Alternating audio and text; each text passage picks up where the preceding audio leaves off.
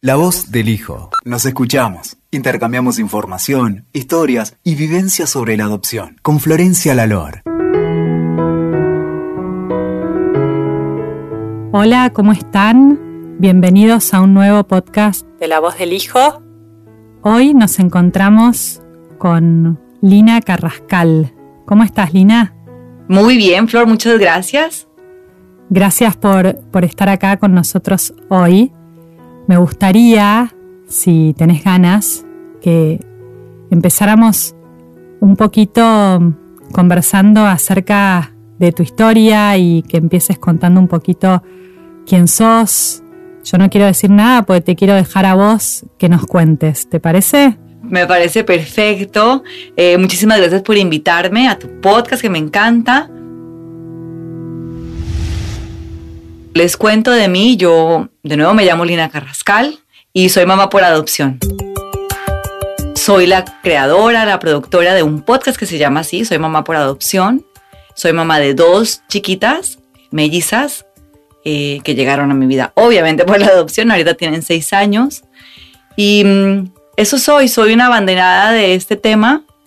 Em, y te voy a contar un poquito cómo, cómo llegó a mí, porque fue todo un proceso. Eh, nosotros, eh, mi esposo Walter y yo, bueno, desde que nos casamos ya queríamos ser papás y pues no se daba, no se daba de manera natural. Empezamos con lo básico, ¿no? De, buscar embarazarte, qué pasitas para ovular y esto. Eh, luego empecé con una inseminación artificial porque una amiga mía había quedado embarazada la primera y entonces dije, bueno, a lo mejor a mí me va igual. Yo no quería hacer nada artificial, pero bueno, dije, bueno, a lo mejor si es uno solo, me animo. Y ahí empiezas en una avalancha que, parece que no termina nunca. Y a mí la adopción siempre me había gustado, siempre se me había hecho algo bonito, pero creo que todavía era como un concepto lejano a mí. Eh, seguramente tendría muchas dudas. Y, una cosa que, me di cuenta que ahora como viendo en, en retrospectiva todo, me doy cuenta que la sociedad y la gente te desanima mucho, como que tienen un concepto que es el que yo lucho por tumbar, de que la maternidad por adopción es una maternidad como de segunda categoría, como que no es tan deseable, como que no vas a, no vas a realmente satisfacer tu deseo y tu sueño de ser mamá si lo haces por esa vía. Porque a medida que yo fui entrando, como te digo, en este viaje en el que yo originalmente eh, me negaba a entrar de la fertilidad asistida y todo esto, me fui topando muchos en, en varias ocasiones con comentarios negativos. Cuando yo de pronto, eh, por ejemplo, el segundo in vitro que me hice salió fallido y me dijeron, sabes que creemos que vas a tener que usar óvulos donados, para mí esa fue una noticia terrible porque, eh, pues porque yo no quería nada natural, nada que no fuera natural para empezar y ya había llegado hasta ese punto de llegar in vitro después de muchas inseminaciones, ya estaba muy estirada por dentro, por, por decirlo así, y que además me dijeran que los óvulos no iban a ser míos, eh, fue muy duro porque además yo me imaginaba que entonces era una mujer que vendía sus óvulos por negocio y entonces eso no tenía nada de lindo. Y en ese momento me acuerdo perfecto cuando me dijeron, sabes que vas a tener que usar óvulos donados, es la recomendación que te hacemos, dije, prefiero adoptar. Y la respuesta inmediata de las personas que estaban conmigo fue, no, no, no, no te rindas, no, espérate, espérate, eh, hay otras opciones. Y, como que sentí que me quisieron convencer del tema de los óvulos donados, etc. Y como yo en ese momento todavía no estaba tan convencida, y creo que eso le pasa a mucha gente, pues esos comentarios te pegan, ¿no? Y te hacen, ok, bueno, sí, a lo mejor no es tan buena idea, ok, voy a seguir por este camino, me están aconsejando, es mi mamá, son las enfermeras, voy a seguir intentando quedar embarazada, eh, porque eso es lo mejor, ¿no? Yo sigo avanzando, mm, llego finalmente, ok, asimilo la idea de usar óvulos donados, viene, hago un intento, no funciona y ya, ok, no, voy a, voy a adoptar. Eh, llega una cosa que me pasó muy loca y es que me encontré con una persona que yo conocía que hoy por hoy es un cantante muy famoso colombiano y por una situación muy random, muy extraña, nos encontramos y conversamos. Y me acuerdo que me dijo, ¿qué tanto tiempo sin verte? ¿Qué ha sido de tu vida? Y le digo, no, eh", me dijo, ¿estás casada? ¿Tienes hijos? Le dije, sí, estoy casada, pero no tengo hijos, no me he podido embarazar y voy a adoptar. Y ahí otra vez, no, pero espérate, ¿y qué has hecho? Porque mira, mi hermano se acaba de, eh, su mujer quedó embarazada con un doctor buenísimo en Medellín.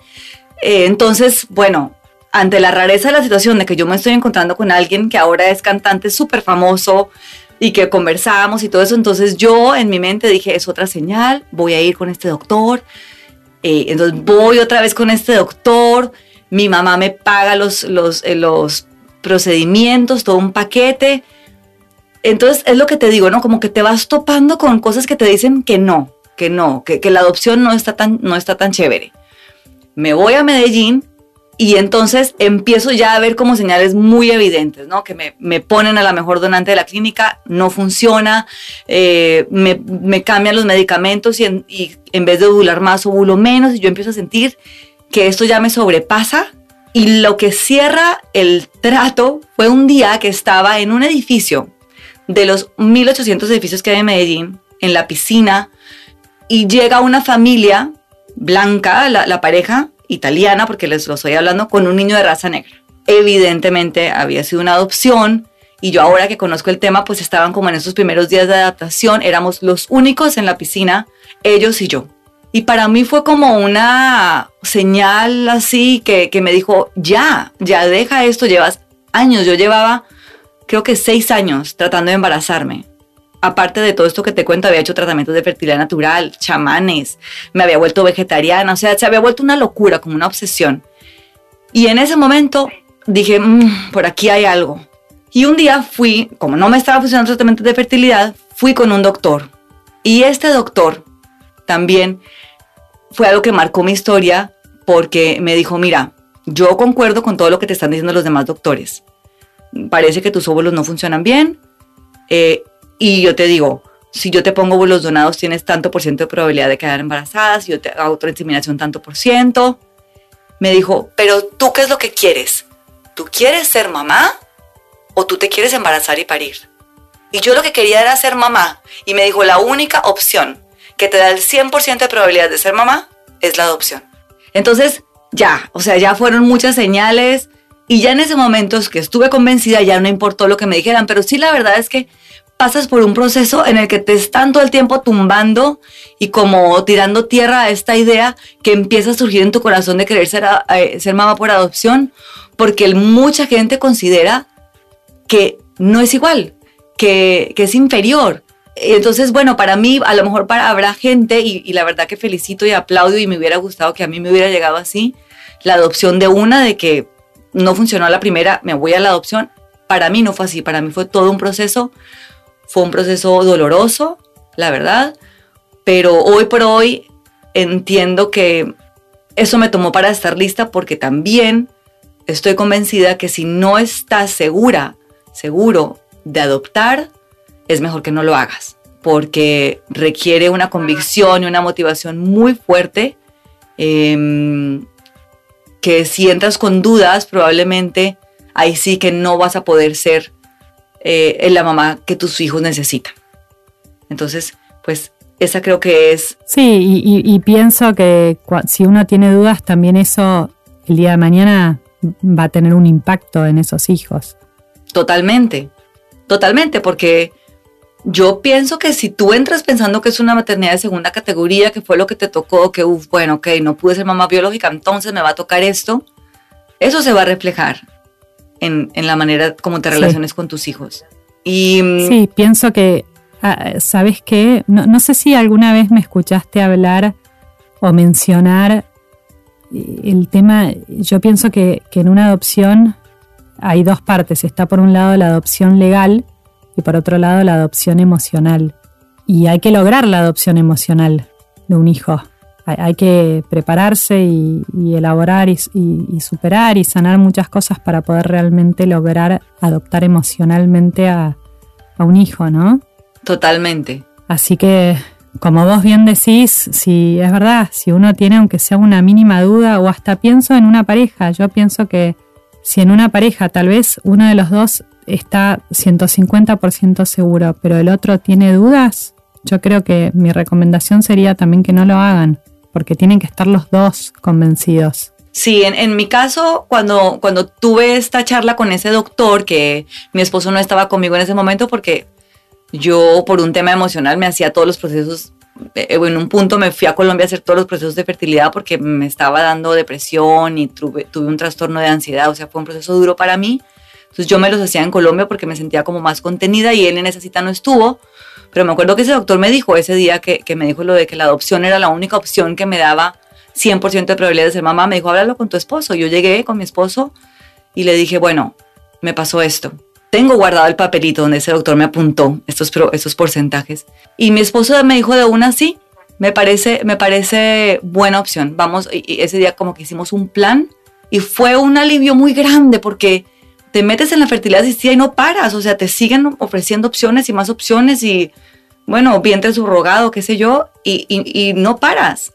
Entonces yo dije, necesito saber en qué momento para esto. Y ahí lo decidimos y la verdad es que fue un gran alivio y aún así, en ese momento que lo decidimos, nos tomó como un año y medio más me, ya ingresar la solicitud, que como tú dices, nos seguramente teníamos muchas dudas, ¿no? Teníamos muchas dudas y empezamos a ver muchos documentales. Eh, yo empecé a oír muchísimos podcasts porque ya, digamos que sí quería, pero pues obviamente decía, bueno, ¿y esto cómo se come? ¿No? Eh, yo tuve la fortuna. Nina, te hago una pregunta. Perdóname. Esto vos ya estabas de vuelta en México, ¿no? Con Walter. Sí. O sea, el proceso de adopción, yo lo comento y lo aclaro para que se sepa. Ah, sí. Fue en México. Sí, sí, sí, perdón. Bueno, yo los tratamientos de fertilidad me los hacía en Colombia, pero nosotros vivimos en México.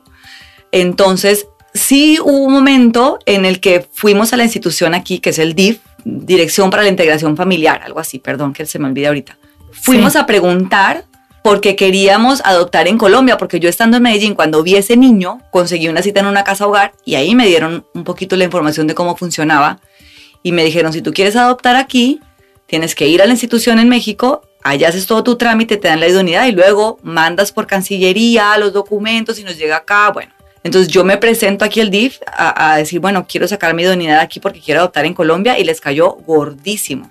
Eh, porque claro, ellos quieren conseguirle familia a sus niños acá. y, y como que pues me explicaron la realidad, me dijeron, sí, te lo podemos hacer, pero va a tomar mucho más tiempo, eh, o sea, realmente me desanimaron muchísimo. Yo me acuerdo que salí llorando de esa cita y dije, no puede ser que ya cuando estoy convencida, ahora me presento y también esto se dificulta. Pero bueno, eh, alguien, mi hermano, me dijo, Lina María, por favor, ya, me llamo Lina, pero Lina María me dicen cuando me quieren regañar, eh, ya no siente que ha sufrido suficiente, háganlo lo que sea más fácil para que veas de los mitos que yo todavía tenía en mi cabeza. Yo quería adoptar en Colombia porque yo quería tener un hijo que tuviera algo de mi genética.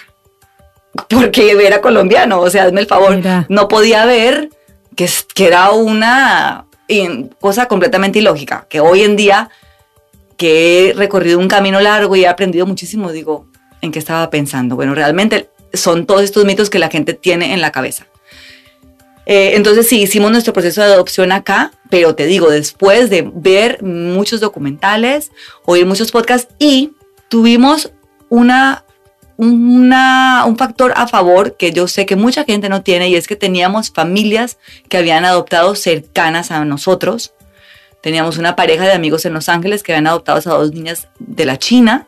Entonces podíamos ver, o sea, porque parte de estos mitos es que tú te imaginas que va a ser una familia como rara, ¿no? Que como que pues no son hijos biológicos, entonces eh, pues no sé si le tienen la suficiente confianza a la mamá para abrir la nevera y sacar lo que quieran de comer, no sé si es como llegar a la casa de una tía extraña y, y tienes como cierta diplomacia, yo creo que yo me imaginaba como algo así, como que no terminaba de haber una cercanía igual que la de un hijo biológico con sus padres.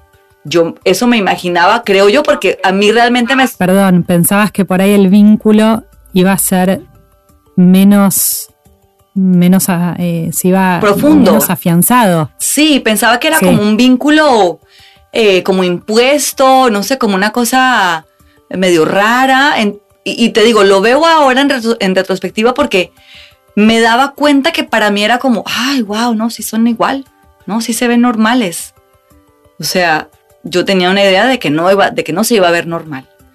Luego, una amiga mía adoptó. En ese momento no era tan amiga, era conocida. Entonces yo me acerqué y le dije, oye, pues estoy considerando adoptar. Y me dijo, claro, yo sabía que era muy privada dije, a lo mejor no me va a contar mucho, pero ella, nos fuimos a desayunar. Me acuerdo perfecto ese día de llorar con ella cuando me contó cómo fue el momento en el que conoció a su hija, que ya estaba en la, reunión con la institución y le presentaron el caso y ella dijo sí y entraron con la niña. Ya no sabía que se iba a salir con su niña. Y yo me puse a llorar porque son cosas que tú sabes cómo es un parto, pero tú no sabes cómo entregan a un niño que llega por adopción, tú no sabes eso cómo ocurre. Entonces, esta amiga mía se convirtió como en mi mentora, ella eh, pues se abrió completamente conmigo, me contó todo, todo, todo, todo, cómo fue su proceso. Y para mí eso también fue otro factor muy grande de decir, sí quiero esto, quiero vivir esto, es divino, no sabía que era así. Eh, y ella se convirtió en mi mentora y cuando recibí a mis hijas, resultó que cumplen el mismo día ella y mis hijas. Una cosa muy loca. Mira. Eh, y son primas, son, se consideran primas, su hija y mis hijas y saben que llegaron por adopción las tres y siento que es un, ese es otro plus inmenso que tenemos y es que mis hijas ven que hay otras familias iguales a la nuestra que se han conformado de esa manera y para ellas llegar por adopción pues es una cosa natural. Eh, y tienen un vínculo recontra fuerte. Sí, súper, súper fuerte y súper bonito. Y bueno, en todo ese proceso de darme cuenta que hay un montón de mitos eh, que uno no tiene ni idea cómo se vive una adopción, cómo llegan los hijos por adopción, cómo se ve una familia adoptiva eh, y que mucha gente no tiene una familia adoptiva que ver, con la que hablar, porque aparte la mayoría de personas, bueno, yo creo que hoy por hoy sí, pero en ese momento no hablaban mucho de, si alguien era adoptado, había llegado por adopción, era como medio secreto. Cuando yo recibí a mis hijas, yo estaba, bueno, más que feliz, era como una cosa de decir, esto es ser mamá. Qué increíble, o sea, era muy bonito. La verdad es que yo la luna de miel la viví espectacular. Yo estaba como en las nubes, se me olvidó todo lo demás, se me olvidó pagar impuestos, se me olvidó todo lo demás, eso se fue al carajo. Pero yo con mi maternidad estaba en, en las nubes. Y entonces yo salía con mis hijas y por más que en el curso para padres adoptivos nos habían dicho que como que había que manejar cierta privacidad y todo, yo no podía, a mí se me salía hasta por los ojos, entonces me decían, ay, con dos niñas y, tan flaquita, ¿cómo te fue en el parto? Yo decía, es que yo no las parí. Y la yo le veía la cara a la gente como de shock. Incluso me acuerdo de mi mamá cuando las vino a conocer, salimos al súper a, comprar algo y lo mismo, algo me dijo la señorita que me vendía el queso y a la señorita que me vendía el queso le dije, mi mamá me dijo, Alina María, todo el mundo le va a decir y yo, pues sí, no me importaba, o sea, yo voy a respetar la historia de mis hijas, eso no lo voy a revelar, pero el hecho de que ellas llegaron a mi vida por adopción es una cosa que, que a mí me genera mucho orgullo, mucha felicidad. Y cada comentario, o sea, muchas de estas veces, perdón, personas que yo me encontraba me decían, ay, yo tengo una prima que tampoco ha podido embarazarse y ella piensa adoptar, pero es que los suegros le dicen que no. Ay, yo tengo una amiga, pero es que le da mucho miedo. Yo le decía, y yo les daba mi teléfono, apunta mi teléfono, dile que me llame, por favor, dile que me llame, nos tomamos un café o hablo con ella, porque yo sabía que probablemente que yo quería como ser esa amiga, esa persona que le contara cosas que ella no había oído de nadie más. Y a mí nadie me llamó nunca. Entonces, ahí yo dije, yo tengo que hacer algo, o sea, la gente tiene que saber esto. Entonces, empecé como a pensar qué puedo hacer, qué puedo hacer. Eh, me acuerdo perfecto en un, en un avión con una señora, que la señora se ve que tenía una idea muy errada de la adopción y me tuve que contener porque me hacía unos comentarios de, no, si es que estos niños que llegan por adopción son terribles, ¿verdad? Y yo pues, a mí no me parece, sí, porque una, una señora que trabajaba en mi casa se quedó con el hijo de la prima y se portaba fatal y le digo, pero señora, el niño eh, pues lo trataban igual. No, bueno, pues él dormía como en otra parte y así le digo, bueno, el niño no se portaba así porque llegó por adopción, el niño se portaba así porque lo trataban diferente. Y entonces le conté mi historia en, un vuelo de dos horas y me dijo, me cambiaste la perspectiva completamente. Fui muy paciente, no me enojé, me di cuenta que tenía que hacer más bien una labor pedagógica y lo logré. Y ella me dijo, tienes que así, si haz algo, tienes que hacer algo porque la verdad que a mí me cambiaste la perspectiva muchísimo. Y ahí nació la idea de hacer un podcast. Este, no quería yo tener que aparecer como en, qué año fue esto, Lina?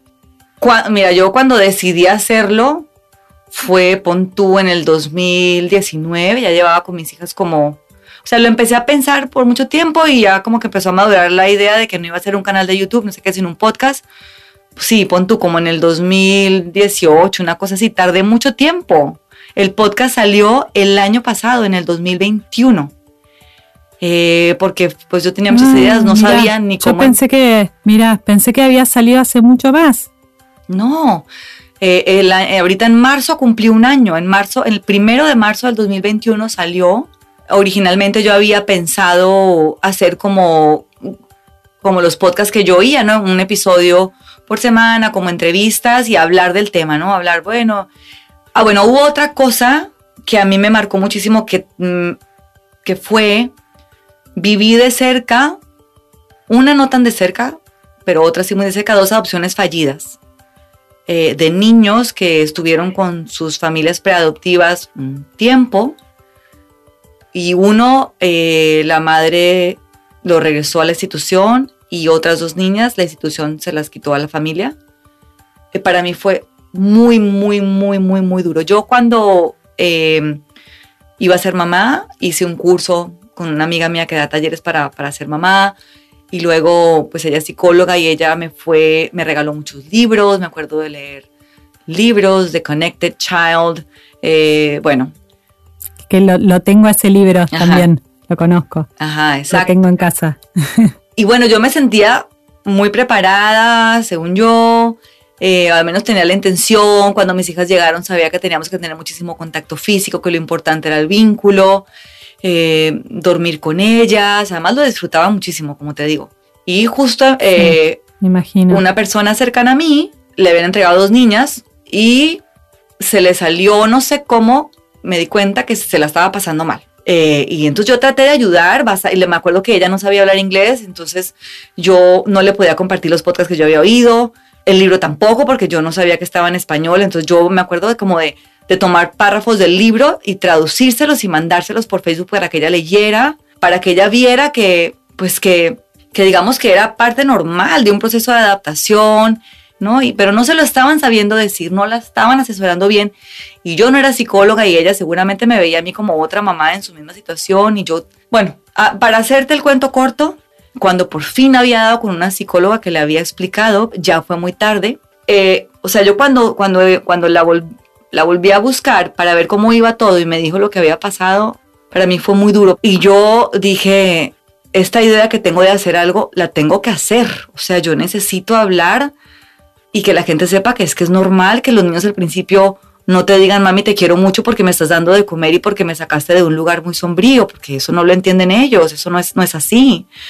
Eh, digo, es, es, un tema para hablar de otro podcast, ¿verdad? Pero, pero de ahí surgió, entonces, bueno, yo tenía como toda esta idea, pero me empecé a trabajar con una empresa que se dedicaba a hacer podcast y ellos me dijeron, no, eh, vamos a hacer, ¿por qué no primero cuentas tu historia? ¿no? Saquemos esta parte de ser esta amiga que te va a contar cómo se vive un proceso de adopción y que, y que la gente sepa que realmente vas a estar muy feliz si eres mamá por la vida de la adopción. Entonces, eh, así surgió la primera temporada. Ellos me ayudaron a darle como esta estructura que tiene el podcast, que es muy bonita porque está editado con música y realmente te lleva. Eh, ellos me sugirieron incluir otras voces. Entonces, por ejemplo, si yo decía mi esposo opinaba tal cosa, entonces entra la voz de mi esposo. Y mi amiga me dijo tal cosa, entonces voy, entrevisto a mi amiga y mi amiga me cuenta entrevisté a otras mamás cercanas a mí que habían tenido procesos iguales o contrastantes conmigo como para darle color, para que se vea que, por ejemplo, mi proceso nosotros lo vivimos muy felices. Veníamos de pasarla tan mal con los procesos de fertilidad asistida que para nosotros el proceso de adopción fue, o sea, pan comido y lo disfrutamos, pero hubo personas que no, que lo padecieron, que se frustraron, que odiaron la institución, y quiero como que la gente vea que todo eso es normal, que todo cabe dentro del espectro. Entonces, esa fue la primera temporada. La primera temporada eh, fue mi historia de maternidad, te digo, compartida con otras personas desde el momento en que eh, lo que les conté, ¿no? De, cómo empezó nuestra idea de ser papás, cómo llegó la adopción, hasta que recibimos a las niñas y los primeros ese primer periodo de adaptación. Ahí terminó la primera temporada. Y me ha ido, me fue llevando a la segunda temporada los comentarios que la gente me iba escribiendo que me decía, está muy linda tu historia, pero yo, por ejemplo, soy mamá soltera, no me puedo relacionar. ¿Cómo sería? ¿Puedo o no puedo adoptar? Eh, yo soy una, mi esposa y yo queremos adoptar, somos una pareja eh, del mismo género. Entonces, ¿puedo adoptar o no puedo adoptar? ¿Cómo se vive? Entonces, la segunda temporada, que ahorita va, o sea, llevo 30 episodios publicados hasta este momento. Eh, me faltan como unos tres, porque voy a contar también la historia de una adopción internacional, etc. Eh, es de familias adoptivas diferentes a la mía, ya sea porque la estructura familiar es diferente o porque el proceso de adopción fue diferente, como por decir algún proceso eh, de adopción internacional. Y en medio de todas esas historias, de, de la mía, de las de otras personas, pues es donde voy hablando de todos estos temas que para mí son importantes dejar claro y es si tú me estás contando cómo tuve la historia de una mujer en Costa Rica que adoptó un niño de seis años, que el niño le pegaba, le rompía todas las cosas en la casa y finalmente lograron llegar a un punto en el que son, eh, están vinculados y tienen una relación bonita porque ella lo aguantó, se preparó, la ayudaron bien y, y pasó ese periodo duro. Bueno, pues ahí em, es como me gusta a través de historias porque siento que las historias conectan mucho más eh, incluir estos conceptos, estas, estas cosas que quiero que la gente sepa que son normales, ¿no? Que, que te tienes que preparar, cómo se vive el proceso, que es normal que te frustres. Sí, ¿sabes lo que pienso? Que, que haciendo, haciéndolo de esta manera, me parece que el mensaje también tan importante que, que das es, esperanza. Sí, eso fue lo que yo quise hacer. Se prepara y hace el proceso y tiene paciencia y perseverancia y se, se, preocupa por informarse y prepararse y comprender y entender lo que vive el hijo adoptivo, lo que sufre y todo, eh, las cosas eh, se pueden dar bien, digamos, y los vínculos se pueden establecer y formar y bueno, y formar una familia que en el fondo es lo que uno quiere, ¿no? Exacto. Exacto, y mira que eh, ha sido para mí todo un viaje, he aprendido muchísimo haciendo el podcast porque a medida que me cuentan las historias, yo, por ejemplo, si, eh, no sé, si alguien me dice, y mi hijo me contaba cosas terribles que le pasaron, entonces resulta que yo leí un libro que se llama The Whole Brain Child, no me acuerdo cómo se llama en español, el, el, el cerebro del niño se llama, que es muy bueno. Entonces, voy metiendo cosas que voy leyendo o investigo, ¿no? Que te dice, bueno, cuando el niño va eh, contando esos recuerdos es porque está sanando, es porque está trayendo de su memoria implícita eh, esas cosas que a lo mejor lo hacen actuar de cierta manera y cuando las cuenta las va entendiendo y entonces va captando que el origen de sus comportamientos que a veces no entendemos viene de una situación que ya no existe. Por ejemplo, que, que pasaba hambre, ¿no? Y cuando, cuando no hay comida el niño se, se desborda y entonces cuando el niño empieza a contarte que pasaba hambre y que, o sea, he oído historias de que la niña le dice a la mamá, es que mamá, yo he comido lombrices. ¿Tú has comido lombrices, mamá? No, mi amor. Bueno, yo sí, porque mi mamá no me daba de comer. Entonces, es terrible para los papás por adopción escuchar esto, pero hay que dejarlos que digan todo eso porque al momento de estar eh, contando eso, sana. Entonces, digamos que yo trato de, de cuidar mucho lo que digo, de, que si hay un concepto que tengo que explicar y que hay algo científico que lo, que lo que explica una situación que me está contando uno de, de mis invitados, lo explico como para que sea muy completo. Trato de que, de que sea muy completo y de, y de verdad, eh, pues educar, educar y, y, que la gente se pueda identificar con esas historias y sepa que se puede salir adelante. Eh, que puedes adoptar un niño que no sea bebé y vincularte igual y disfrutarlo igual eh, y vivir primeras veces igual. O sea, hay muchas cosas que he aprendido y para mí ha sido muy bonito hacer este, este podcast porque me ha ayudado a mí misma en mi viaje como, como mamá por adopción. He aprendido yo mucho. Qué bueno, qué bueno. Nina, te hago una pregunta. ¿Tus hijas qué edad tenían cuando llegaron a tu casa? Tenían ahí iban a cumplir 11 meses a los tres días que llegaron a mi casa. Tenían 11 mesecitos. ¿Y ellas cuándo les empezaron a hablar de, de su adopción? Pues mira, una de las cosas que nosotros eh, fuimos eh, leyendo, incluso más cuando ya se acercaba el momento de la entrega, fue esto, ¿no? ¿Cómo lo manejas? Y me acuerdo perfecto que compramos un libro que era como preguntas y respuestas, ahorita no tengo el nombre, pero uno de los consejos que te daba era que empezaras a usar el tema, el término adopción, adoptivo de manera cotidiana. Y eso hicimos. Sí. Y mira, para mí fue un eh, fue una sorpresa darme cuenta que me incomodaba usarlo. O sea que yo cuando, cuando empecé a hacer esa tarea, decía, hoy siento raro, siento feo. Cuando, cuando decía, no, es que adopción, adoptivo. Eh, pero así lo hicimos. O sea, no hubo un momento, sino que desde un principio, eh, cuando se prestaba la oportunidad, además, porque te digo, a veces estaba con ellas y llegaba alguien y me decía, ay, tus dos niñas, ¿y tú cómo te embarazas? No, es que yo no las parí, ellas son mis hijas, pero llegaron por adopción. Entonces, no, no fue como que yo les empecé a hablar a ellas del tema en sí, sino que no lo escondía, era, eh, eh, pues era parte de nuestra historia familiar, ahí estaba. Y luego eh, también, no sé si lo leí, pero o, me lo recomendó mi amiga, pero les contaba una historiecita cuando nos íbamos a dormir, les contaba una historia que era nuestra historia, un papá y una mamá, que no, unos esposos, que no, un papá y una mamá, unos esposos que no podían tener bebés y se morían de ganas de ser papá y no podían y no podían y entonces este, le pidieron a Diosito que ellos querían ser papás y, les, y les buscó, buscó por todas partes hasta que encontró dos bebitas que eran perfectas para ellas y ellos perfectos para ellas, algo así, ¿no? Entonces les contaba, eh, mi amiga me regaló varios libros de adopción que yo se los leía. Eh, entonces, desde siempre, como si habláramos del parto, desde siempre se ha hablado de la adopción en esta casa, porque es parte de, de esta familia, es parte de nuestra historia familiar. Entonces, no te puedo decir en qué momento fue, porque desde siempre ha sido. Lina, te hago una última pregunta. ¿Qué, ¿Qué, nos dirías hoy entonces que es para vos ser mamá por adopción? para mí ser mamá por adopción es... Ay, como... Hay una frase que he dicho muchas veces y es que la maternidad por adopción es una maternidad igual que la maternidad biológica, pero con magia porque está esta magia de, de cómo te enamoras de una personita que no ha nacido de tu cuerpo, pero te enamoras igual.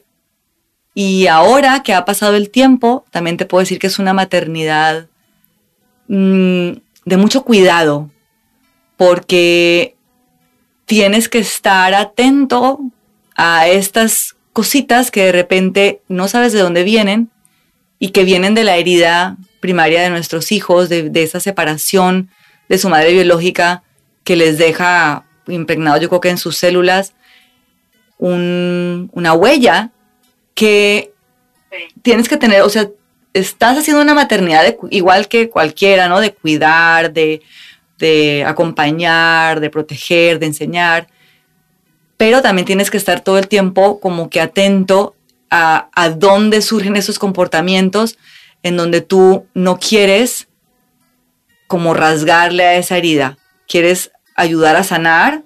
Una de las cosas que he aprendido es que nunca va a sanar.